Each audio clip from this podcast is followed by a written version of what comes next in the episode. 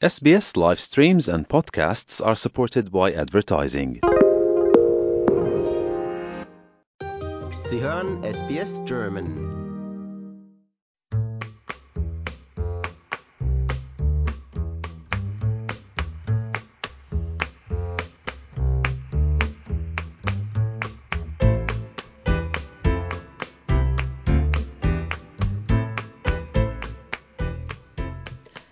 Willkommen zu Im Gespräch mit mir, Trudi Latour, am Donnerstagabend. Heute hören wir von Petra Kleinherne, einer deutsch-australischen Malerin, die zurzeit in der Jacob Hörne Gallery in Melbourne ausstellt. Die Ausstellung heißt Wandlungen, Transformations, wobei es sich um die Wandlung von der Abstraktion zur Figuration handelt. Der abstrakte Expressionismus ist einer der wichtigsten Einflüsse für Petra Kleinherne und unser Gespräch entwickelte sich fast schon zu einer kleinen Reise durch die Kunstgeschichte der Moderne, als sie mir ihre Einflüsse beschrieb, insbesondere der Zeit nach dem Zweiten Weltkrieg, in der der abstrakte Expressionismus entstanden ist. So stellt sie schon durch ihren Stil die Zerrissenheit der Zeit, in der wir zurzeit leben, dar, sieht sich aber als unpolitisch und verwehrt sich dagegen, dass eine Künstlerin im Sinne von Art as Agency politisch etwas bewirken kann, denn das sei selten und schwierig. Die Ausstellung läuft noch bis zum 12. November in Melbourne Jacob Hörner Galleries One Sutton Place, Carlton.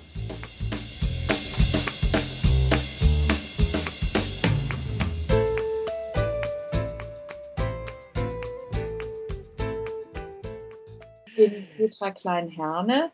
Äh, ich bin Malerin, lebe in Melbourne seit langer Zeit, seit 1981. Äh, mein Mann und ich sind ausgewandert nach Australien 1981 und äh, ja, und haben hier seitdem gelebt.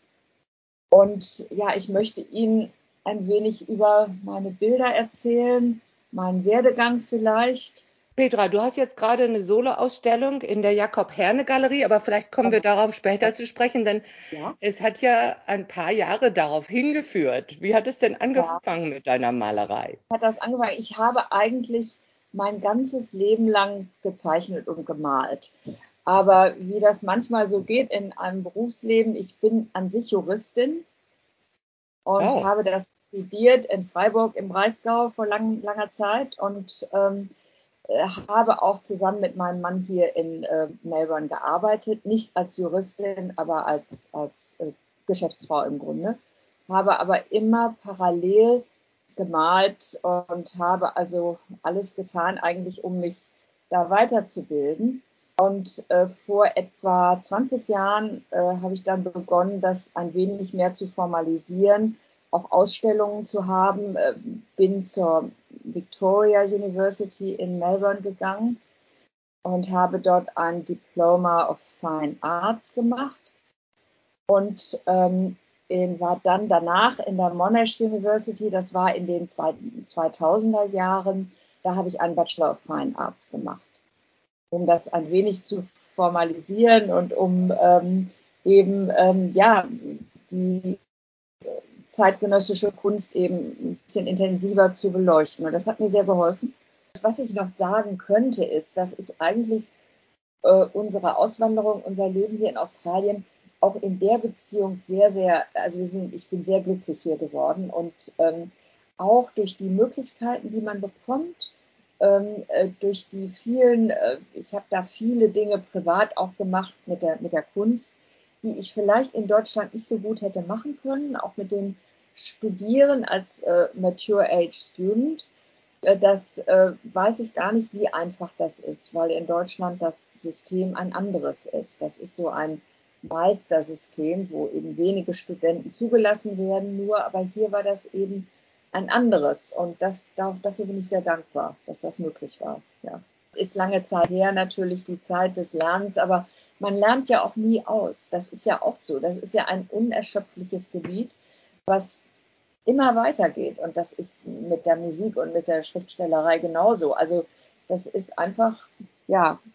Und äh, seitdem stelle ich aus, also seit ähm, im Grunde Mitte der 2000er und habe jetzt meine fünf besuchte Einzelausstellung, unter anderem mit Jacob Hörner jetzt, äh, auch mit anderen Galerien zuvor. Aber ich freue mich, dass ich jetzt äh, eben äh, in Melbourne diese Ausstellung habe, die in den letzten anderthalb bis zwei Jahren entstanden ist. Du hast eben erwähnt, moderne Kunst. Wir sollen den Hörern eigentlich mal beschreiben, wie deine Bilder eigentlich aussehen. Denn wir sind ja im Radio. Wir können zwar nachher auch noch Bilder auf der Webseite sehen. Ja. Mein erster Eindruck war unheimlich farbenfroh. Und dabei ja. möchte ich froh betonen, denn das hat mich direkt fröhlich gemacht. Ist das auch deine Absicht dabei? Absicht, ich glaube, man geht da heran ohne eine bestimmte Absicht. Ich habe in der Tat ein, ein besonderes Verhältnis zur Farbe und äh, liebe Farben und habe auch so ein ganz wenig so ähm, eine gewisse Farbschönheit durchaus im Auge. Friedrich Schiller hat ja so mal eine Theorie zur Schönheit eigentlich ausgesprochen, dass man damit und mit der Schönheit der Farben zum Beispiel natürlich auch mit der Darstellung, dass man die Menschen, die Herzen der Menschen eigentlich erreicht. Und das fand ich eigentlich sehr schön. Ich kann das jetzt nicht so genau wiedergeben, wie er es formuliert hat, aber äh, das hat mir eigentlich sehr viel Freude gemacht. Ja, und dann äh, ist es äh, die, die Landschaft, die mich eigentlich fasziniert und das hat hier in Australien begonnen. Ähm, und ich gehe viel in die Landschaft. Ich mache viel Landschaftsmalerei, was ich allerdings nicht so ausstelle. Das mache ich für mich selbst. Und in Wasserfarben oder auch Ölfarben. Und äh, entwickle eben dann äh, in meinen Bildern solche äh, Umgebungen. Also eines der, der Bilder, was eben auf der, auf der Ausstellungseinladung ist, das nenne ich Wolkenkuckucksheim dass also irgendwie sowas ist, also ein, ein Hirngespinst im Grunde genommen, ein bisschen verrückt und es, es hat eben viele Farben und es hat viele Bilder im Bild und äh, ja, der, der Betrachter soll, glaube ich, da reinschauen und sich selber etwas dabei denken, finde ich. Die Bilder kommen äh, zustande äh, eigentlich frei, ohne Vorzeichnung und das Bild entsteht auf der Leinwand. Man arbeitet ja über lange Zeit an einem Bild und das jeder Tag ist anders und ist neu und äh, ja, das schlägt sich eben nieder.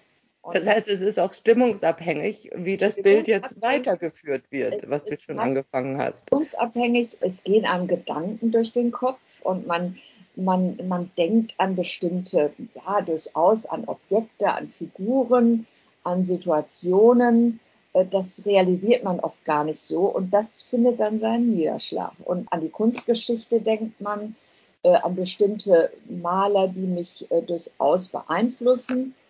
Und dann, also die, die Technik, also ich will nicht zu viel, aber falls es einige der Hörer gibt, die selber malen, äh, was, äh, was bestimmt der Fall ist, ähm, dann geschieht eben etwas auf der Leinwand äh, was zu tun hat mit der Ölfarbe. Also ich male hauptsächlich mit Ölfarbe, mit Pinseln und auf Leinwand. Und äh, während dieses Prozesses, das ist ein spontaner Prozess, der kann beginnen mit einer Farbfläche oder kann beginnen mit einer Vorzeichnung, nicht aber einer Grundstruktur, wo man so irgendetwas eben was die Hörer nicht sehen können, wenn ich jetzt mit meinen Armen herumfuchtele, aber äh, äh, dass man so etwas ganz frei äh, macht. Und darauf entsteht dann die äh, Komposition sozusagen. Und dann äh, entsteht eben etwas, was man nicht unbedingt planen kann. Und das ist das, was ich sehr interessant finde an dem Prozess, dass eben äh, die Ölfarbe, der Pinsel und die Leinwand sehr viel für einen äh, machen. Und, äh, für dich jedenfalls, äh, nicht für, für mich wahrscheinlich. Nee, aber für mich, weil ich das ja physisch tue. Ja. Und äh, so ein Pinsel, der kann eben alle möglichen Strukturen machen und so. Und dann entsteht das so aus dieser Sache. Und dann höre ich Musik oder ja, meistens Musik oder ich habe totale Stille. Und dann entsteht das so langsam. Ist ein zeitintensiver Prozess. Ja. Jetzt muss ich noch dazu sagen, weil ich mir vorstelle, was die Hörer sich vorstellen. Das sind ja eigentlich abstrakte Bilder, die du malst. Es ist also keine realistische Landschaft, und ich habe in, auf deiner Webseite gesehen, dass du dich da auch äh, vom abstrakten Expressionismus hast beeinflussen lassen. Ja. Das ist ja nach dem Zweiten Weltkrieg in New York, New York, entstanden. Man denkt an Jackson Pollock und auch farbenfrohe Bilder, aber oft ist im abstrakten Expressionismus ja auch Technik mit einbezogen, wie dass die spritzen mit irgendwas von weit her und sowas. Das, das baust du nicht mit ein in deine Kunst. Im Moment nicht ein. Ich möchte das vielleicht einmal versuchen, aber das baue ich nicht ein. Ich bin vom, von de Kooning, ist ja einer der Jackson Pollock, William de Kooning, ähm, aber vom deutschen Expressionismus bin ich auch beeinflusst. Und dann von etwas, was in Nach- Nachkriegsdeutschland ähm, entstanden ist. Da war ja auch nicht unbedingt wie in Amerika der abstrakte Expressionismus, aber ich glaube, nach dem Krieg war einfach die Abstraktion hat eigentlich alle Gemüter erfasst, auch in Europa. Und es war eigentlich ganz weg von der Figur. Und wahrscheinlich waren das Emotionen, also abstrakte Malerei hat ja auch mit Emotionen zu tun, die durch Farben und durch Formen und durch reine, äh, wie bei Jackson Pollock, durch, äh, durch einfach physischen Einsatz des ganzen Körpers entstehen, indem eben Farbe drauf geschleudert oder geträufelt wird. Äh, da hat es etwas gegeben. Ich überlege gerade, ich denke an ähm, Bernhard Schulze, der Informell, das Informell, das hat es in den 50er und 60er Jahren gegeben. Ähm, das, das war auch so eine Richtung, die eben speziell in Deutschland, glaube ich, ver, ähm, betrieben wurde, wo eben enorme Farbenfreudigkeit, enorm große ähm, Formate auch, das hat mich auch durchaus beeinflusst. Also ich bin ansonsten eigentlich immer noch beim Pinsel und bei der, äh, bei, bei der Leinwand, also noch nicht im Raum, den ich irgendwie gestalte, aber äh, wie gesagt, also ich bin beeinflusst von Van Gogh auch durchaus. Äh, de Kooning Klimt ist ein Einfluss. Ähm, und dann gibt es, äh, weil jetzt meine Ausstellung, das soll, da sollte ich vielleicht auch etwas dazu sagen, die nennt sich Transformations. Das kann man mit Wandlungen übersetzen. Wandlungen war eigentlich so meine erste Idee und dann habe ich mir gedacht, ich muss doch eine englische Übersetzung dafür finden. Und es ist eine Wandlung im Grunde von der Abstraktion auch zur Figuration, weil eben mehr und mehr Figuren eben auch entstehen, die äh, nicht unbedingt immer geplant sind. In einem der Bilder ist in der Tat eine, da sind ein paar geplante Figuren auch, die gezeichnet sind. Ja, und äh, da gibt es eben ähm, äh, Maler in Deutschland speziell, äh, ja, Georg Baselitz, Markus Lüpertz, äh, Emil Schönebeck ist ein Maler, den ich auch hervorragend finde, ein, damals ein Freund in den 60er Jahren von Baselitz, der aber nicht mehr malt. Der hat nur zehn Jahre gemalt, aber das sind außergewöhnliche Bilder. Und dann gibt es äh, Cecily Brown, das ist eine englische Malerin, die sehr abstrakt figurativ malt und ein, ein Rumäne, der nennt sich Adrian Genie weiß nicht, wie man es auf Rumänisch ausspricht. Also das habe ich mal in meinem Artist Statement, ja, in meiner Aussage als Künstler, da sollte man ja doch immer ein wenig über sich selbst berichten und die Arbeit und äh, das sind eben die Maler, die mich beeinflussen. Es gibt natürlich äh, in der Renaissance Maler wie Dürer und äh, absolut, also da gibt es Altdorfer, viele, viele, die äh, meinen Weg begleitet haben.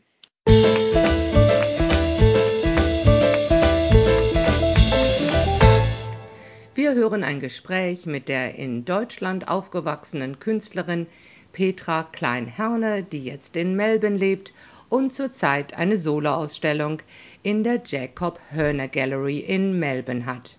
Und ich bin Trudi Latour bei SBS Radio.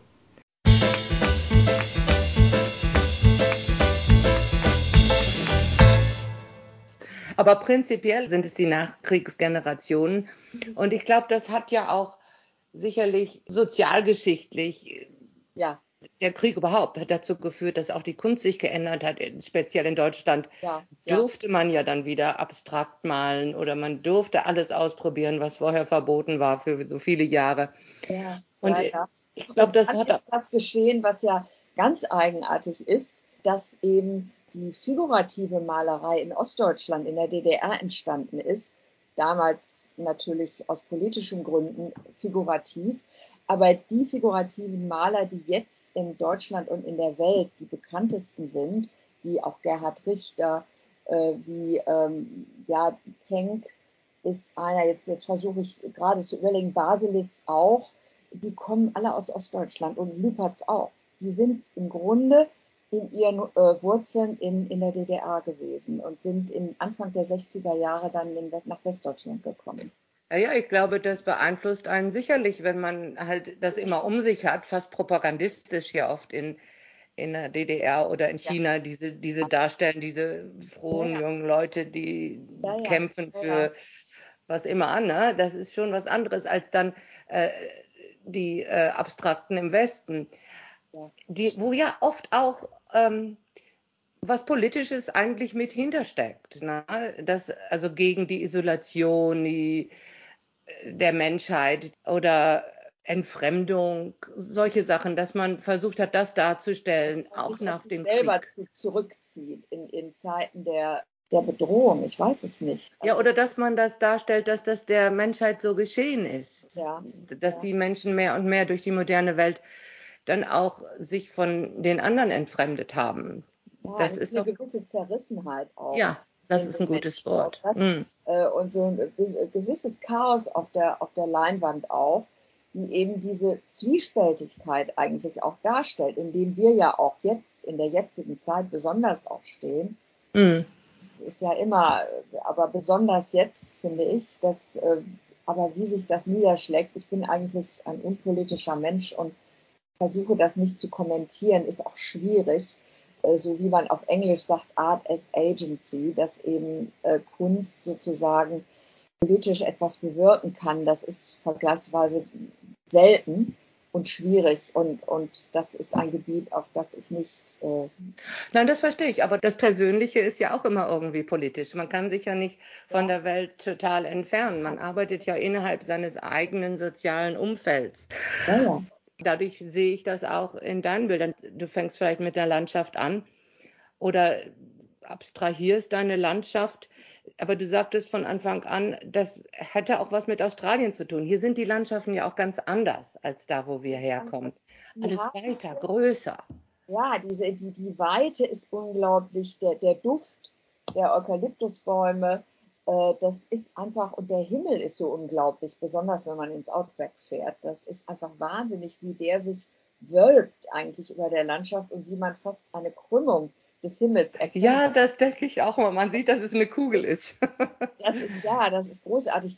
Wobei ich sagen muss, dass die Landschaft in Australien ich nicht einfach finde, weil sie nicht viel Farbigkeit hat. Das Der stimmt. Himmel ist sehr weiß, sehr, sehr weißes Licht, während in Europa ist wahrscheinlich durch die Wolken und durch, durch einfach der Himmel ist äh, möglicherweise durch das Ozon auch, dass die Farben intensiver einfach und ist eine andere Vegetation natürlich, völlig anders. Aber oft auch ganz schön grau für Monate, ne?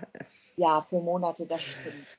Im Sommer ist was anderes. So richtig tolle frische Laubbäume im Mai, das ist Farbe, Ja. das sehe ich auch wohl. Ja. Ja. Und jetzt kommen also die Figuren wieder rein. Wir können ja nochmal zurückkommen zu den Wandlungen. Das Ja. ist für dich ja vielleicht dann auch eine Wandlung, dass du jetzt äh, mehr figurativ arbeitest, oder nicht? Ja, ja, ich habe das eigentlich auch mein ganzes Leben immer ähm, äh, Aktmalerei gemacht, weil das einfach wichtig ist, die, der Bezug des Menschen zu seiner Umwelt. Ja, man, man lernt da natürlich auch äh, einfach die Anatomie im Grunde und all das und das richtig darzustellen. Aber es ist deswegen auch wichtig, weil wir Menschen ja in einer Umwelt stehen. Wir sind ja nicht völlig isoliert und deswegen war der Mensch für mich eigentlich immer wichtig. Aber die, äh, ja, die der kre kreative Impuls ging eigentlich zur Farbe. Und die Wandlungen sind eben wie aus der Farbe und aus der Form eben sich doch Figuren eigentlich herausschälen oder Objekte auch. Ich habe also äh, ja die, die Objekte, die ein wenig ambivalent sind, die man nicht so genau erkennen kann, was sie nun sein sollen. Aber äh, und auch bei den Figuren ist es so, aber der Betrachter soll eben doch auch durchaus, das soll so weit offen sein, dass er nicht in eine Richtung geleitet wird. Ja. ja, das ist ja eigentlich das Schönste an der Kunst, wenn man sich selber was dazu denken kann, ob es jetzt Musik ist ja, ja. oder Malerei, wenn man selber sein Gehirn aktivieren kann, seine eigenen Assoziationen formen dazu. Ja, hm. ja, ja. Hm. ja das stimmt. Also du malst nicht nur für dich selbst. Du hast die Juristerei aufgegeben, du hast ein Geschäftsleben aufgegeben, um zu malen. Ja. Äh, du, das, das, kommt das Feuer aus dem Bauch oder? Chance, die ich habe, dass die Möglichkeit besteht, dass ich mich darauf konzentrieren kann. Das äh, weiß ich wohl. Und das ist aber eigentlich, ja, das ist, ist mein Leben eben. Ja, man hört Maler oder auch andere Künstler manchmal sagen, ich male, weil ich muss. Ich kann gar nicht anders. Ja, das stimmt. Ist ja. es sowas dabei? Da ist so etwas, ja, das, das stimmt. Das ist so. Man möchte, man möchte eben natürlich auch, auch Menschen erreichen damit. Man möchte einfach in der Umgebung sein. Man möchte auch die Konzentrationszeit im Atelier haben. Das, das ist was sehr, sehr Schönes. Und ähm, die anderen Maler, die sich dort auch aufhalten, das ist einfach auch immer eine Anregung. Das ist großartig. Ach so, hast du ein Atelier, wo auch andere nebenan arbeiten oder so? Ja, das ist in, in Richmond, in Melbourne. Äh, das ist ein Haus, ein altes Gebäude und das hat im ersten Stock sind etwa 30 Maler und wow. einen eigenen äh, Atelierbereich und ich habe ein schönes Atelier mit Fenster auch und was wunderbar hell ist was so ein bisschen an Paris und an Dach hat ja nichts Paris erinnert. Aber es ist sehr schön. Ich kann eben meine großen Formate dort auch aufstellen, meine, meine Staffeleien und ja, das ist einfach, einfach eine tolle Atmosphäre. Und einer, ich hatte die Eröffnung gerade am letzten Donnerstag und äh, einer der Maler, äh, David Milne, der ein bekannter Melbourner Maler ist, abstrakter Maler, äh, seit vielen Jahren. Äh, der hat also die Eröffnungsworte gesprochen und der hat so nett gesagt, dass das, das Malen eben auch ein Abenteuer ist, also für mich. Und das fand ich eigentlich schön ausgedrückt, dass, dass das so, so rüberkommt, dass das Abenteuer und das, äh, was, was man eben nicht so plant vorher, sondern was, was entsteht und was eine, eine große Freiheit ist die man übertragen kann, die man im Leben vielleicht nicht immer so hat, aber auf der Leinwand hat man sie. Mhm. Das ist das Schöne. Das geht wahrscheinlich mit den anderen Künsten auch so, mit der Musik oder mit, äh, mit äh, Theater oder Schriftstellerei und so, ja. Mhm, das glaube ich auch. Und wie wichtig ist es für dich jetzt, äh, eine Galerie zu haben, bei der du gut untergekommen bist? Frage, ja. Also äh, Jacob Hörner, das ist ein äh, hervorragender Galerist. Die Galerie gibt es seit 25 Jahren und sein Vater war schon hier, hatte eine Galerie so, in mhm. Melbourne schon in den 60er Jahren. Und äh, das ist hervorragend, weil man natürlich auch ein Bindeglied braucht als Maler, als Künstler. Ähm, einfach jemand, der eben äh, den Betrachtern erklären kann, was es ist, der eben auch da ist für einen und einem äh, eben den Rücken frei hält und, und eben auch letztlich äh, vielleicht die Kontakte zu Sammlern hat, die vielleicht interessiert sind. Und wie lange läuft die Ausstellung noch und wo genau findet sie statt? Sie findet statt im Stadtteil Carlton ähm, in, in Melbourne, in, in One Sutton Place. Und ähm, äh, die Ausstellung läuft noch bis zum 12. November.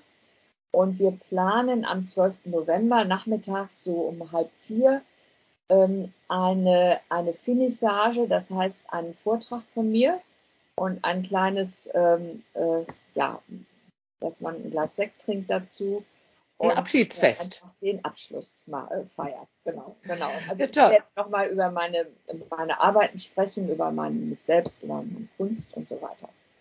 Das wird am 12. November der Fall sein. Und muss man, muss man dafür eingeladen sein? Da muss man nicht eingeladen sein. Er schreibt da auf Instagram, da bin ich auch, ähm, und da schreibt er eben eine Einladung und ich versende auch Einladungen, sodass also irgendwie das doch in die Außenwelt dringt. Schön, ja, und wenn das jetzt äh, Hörerinnen hören, die selber vielleicht äh, malen oder auch sonst interessiert sind, dann können die sich das merken. Ich freue mich natürlich über jeden Kontakt, wahrscheinlich am besten über meine Website, wenn man das da schwarz auf weiß vor sich sieht. Meine E-Mail-Adresse, mein Telefon ist, glaube ich, auch auf der Website. Absolut. Also ich freue mich über jeden, der kommt und äh, zuhört, weil darum geht es ja. Es geht ja um die Menschen auch. Um die Bilder geht es natürlich, aber auch um die Menschen. Ja, das ist schön. Also ich möchte mich sehr herzlich bedanken, ja, Petra. Ich, ich danke äh, dir auch herzlich, Trudi, dass ich sprechen durfte über das, was ich so tue. Und, was äh, dir ja, so sehr am Herzen liegt und was so schön aussieht. Dass ich die Gelegenheit haben darf. Genau, genau. Ja.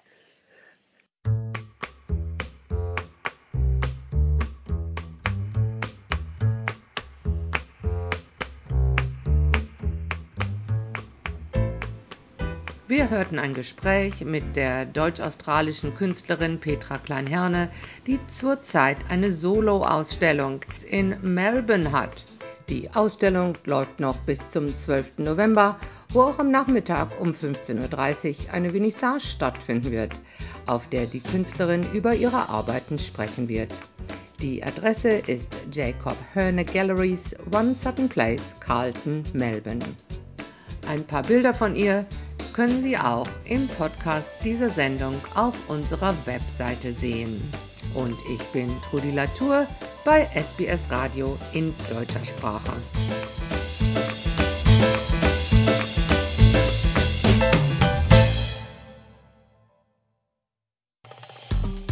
Wir sind SBS German. Weitere Inhalte finden Sie auf sbs.com.au/german.